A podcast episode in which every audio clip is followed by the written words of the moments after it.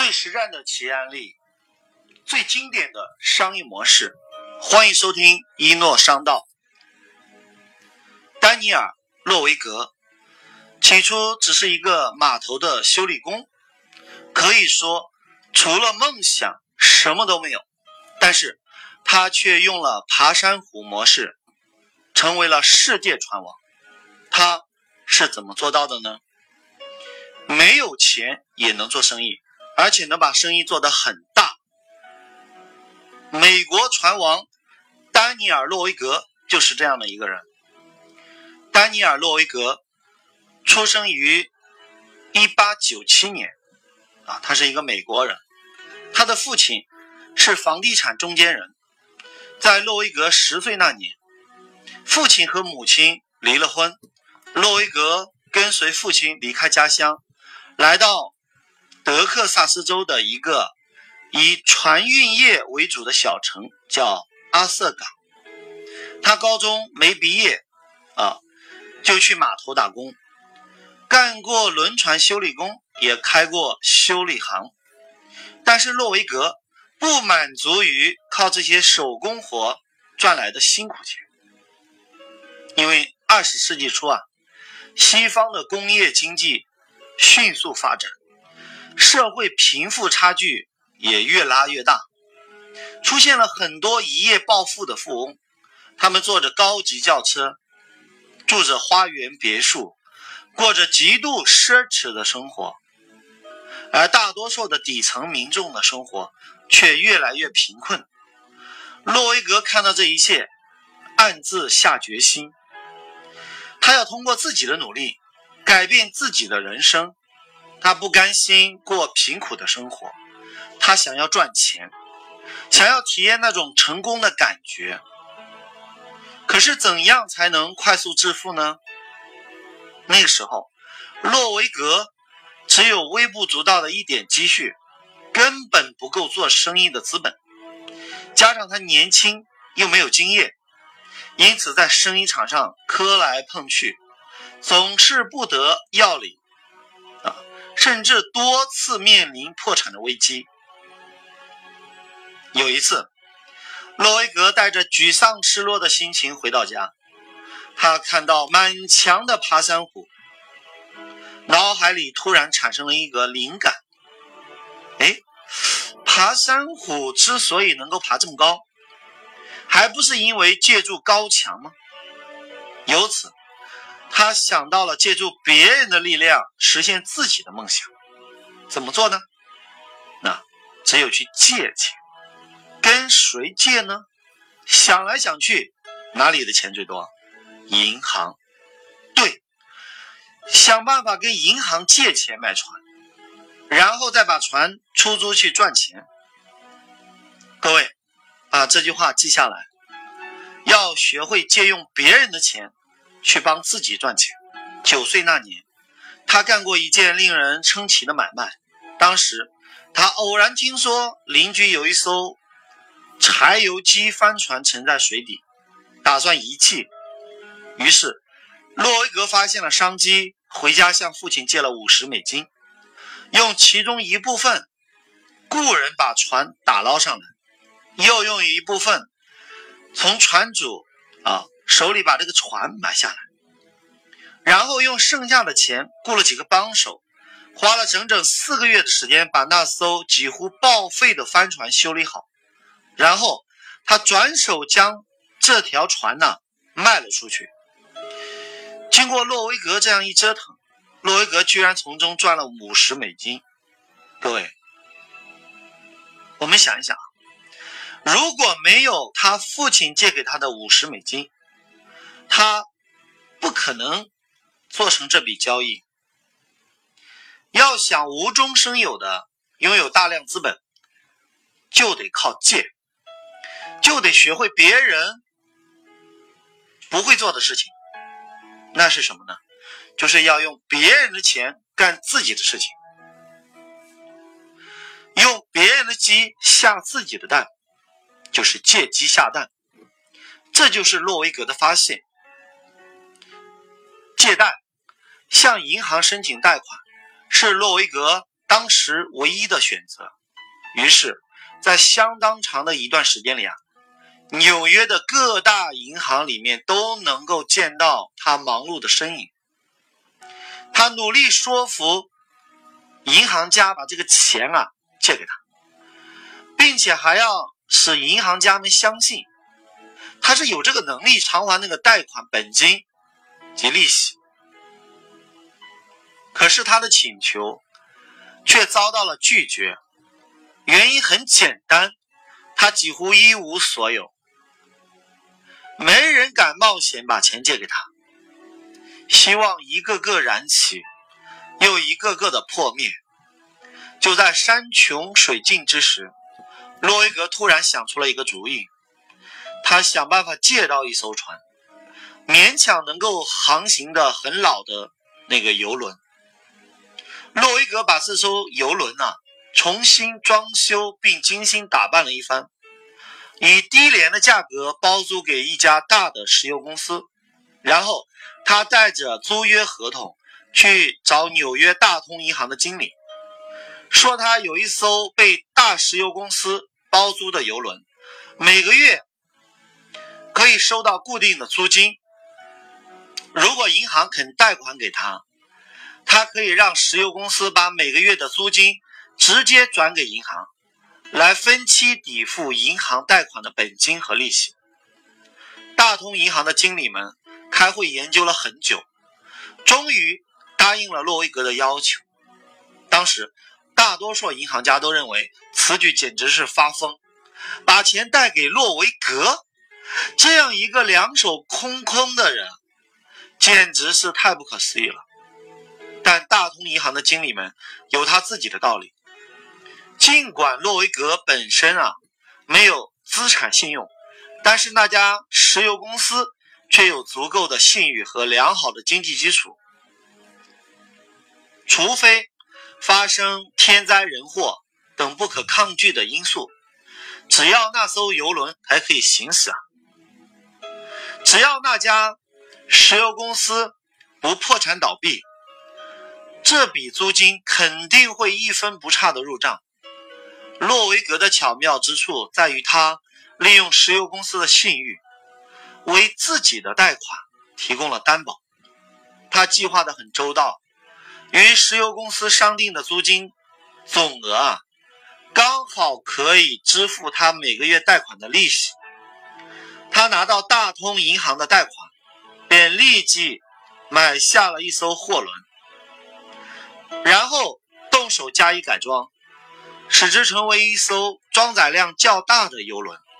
他采取同样的方式，又把这艘游轮租给石油公司，获取租金，然后又以租金为抵押，重新向银行贷款，然后又去买船。啊，如此以来啊，像滚雪球似的，一艘又一艘的轮船被他买下。然后又出租出去，各位，等到他贷款一旦还清，整艘游轮就归属于他了。随着一笔笔贷款逐渐还清，游轮的租金不再用来抵付给银行，开始进到了他自己的账户。后来，洛维格的船只越来越多，租金也滚滚而来，洛维格就这样不断积蓄着他的资本。生意越做越大，不仅是大通银行，后来很多别的银行也开始支持他，不断的给他贷款。后来，他有了自己的造船公司，他开始针对性的设计一些游轮和货船，然后拿着设计好的图纸去找客户，一旦客户满意，立即签订协议，约定这艘船造好之后啊。由这位客户进行承租，然后洛维格拿着这些租金协议再去找银行申请高额的贷款。随着洛维格生意不断的发展壮大，洛维格在银行的信用也大大增加。各位，把这句话记下来：信用是越用越好，信用是越用越好。我们。有关系的发生关系，没有关系的跟银行创造机会发生关系啊。那洛维格从银行贷款变得更加容易了。然而，洛维格并不满足，他趁机啊向银行讨要很多人享受不到的一种待遇，叫延期偿还贷款的待遇。什么意思呢？就是在船造好之前，你银行暂时不要收取本金和利息，等我的船开始下水运营的时候。再还银行的贷款，这样一来啊，洛维格就可以先用银行的钱啊垫资进行造船，然后再进行出租。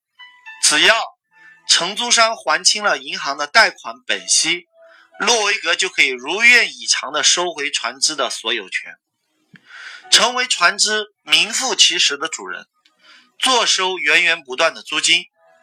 整个过程。他不用投资一分钱，就这样，洛维格利用银行贷款赚取利润，爬上了事业的巅峰。有一本他自己的自传是这样说的，这个自传的名字叫《触摸蓝天的爬山虎》。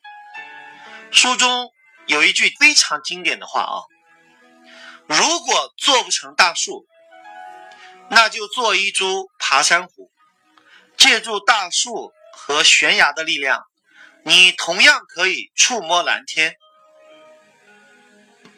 我们观察一下，古今中外生意场上的奇才证明，一个人如果想在生意场上有大的出息，不能只靠起早贪黑的拼命，更重要的是你要明白生意场上的真谛。凭借力气赚来的钱，永远是小钱，而。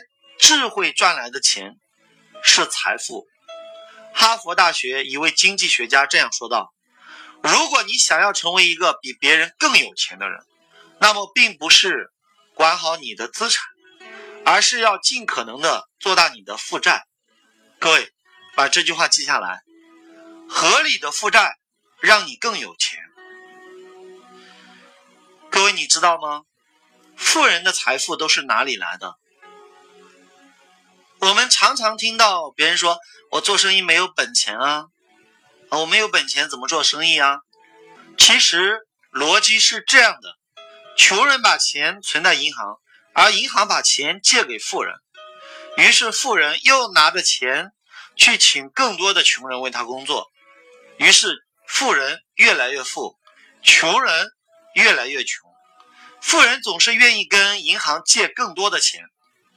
付更多的利息，而且他们不怕付利息，因为他们赚的钱远远大过利息钱。那为什么银行总是愿意借钱给富人？因为富人是让钱生钱。各位把这句话记下来：富人让钱忙着，自己闲着；而穷人是让自己忙着，让钱闲着。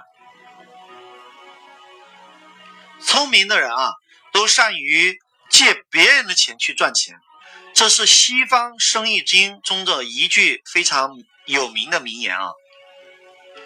各位，历史总是不断的重演，在香港也有人采用同样的模式，谁呢？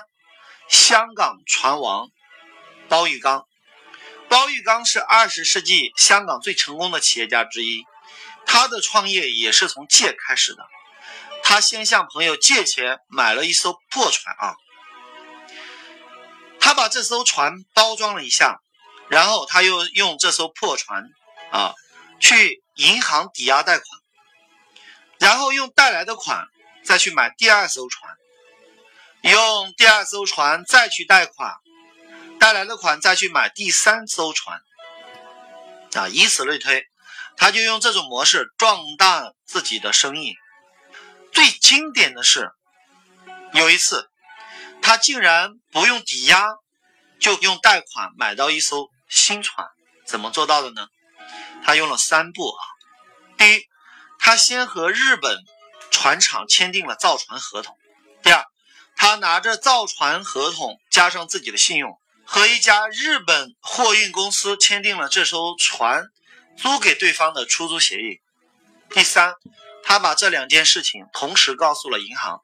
他说：“我在日本订了一艘新船，价格是一百万。同时，我也和日本的一家货运公司签订了一份租赁协议。船造好之后，他们租下这艘船，每年租金是七十五万，而且他们可以。”为此担保，只要船出来了，租金不是问题。因此，我想请贵行支持，给我贷款一百万，让我把这艘船造好。哎，银行一听，一百万造船，每年租金就有七十五万，不用两年就可以还清所有贷款，而且啊。还有人担保这七十五万的租金，这么优质的贷款标的，当然可以放款给他。于是，包玉刚这个美梦就成真了。各位，美国船王洛维奇的故事和香港船王包玉刚的故事自有雷同，对不对？是的，洛维格出生于一八九七年，包玉刚出生于。一九一八年，两个相差二十一岁的不同国家的人，行为和方法都是一样的，就是借机下蛋，或者是说啊爬山虎模式啊，这就是商道。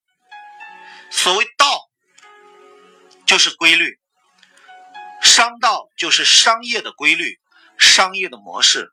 所以，你想给自己。设计一个最新的、最赚钱的、别人看不懂的商业模式，请继续收听我们的节目。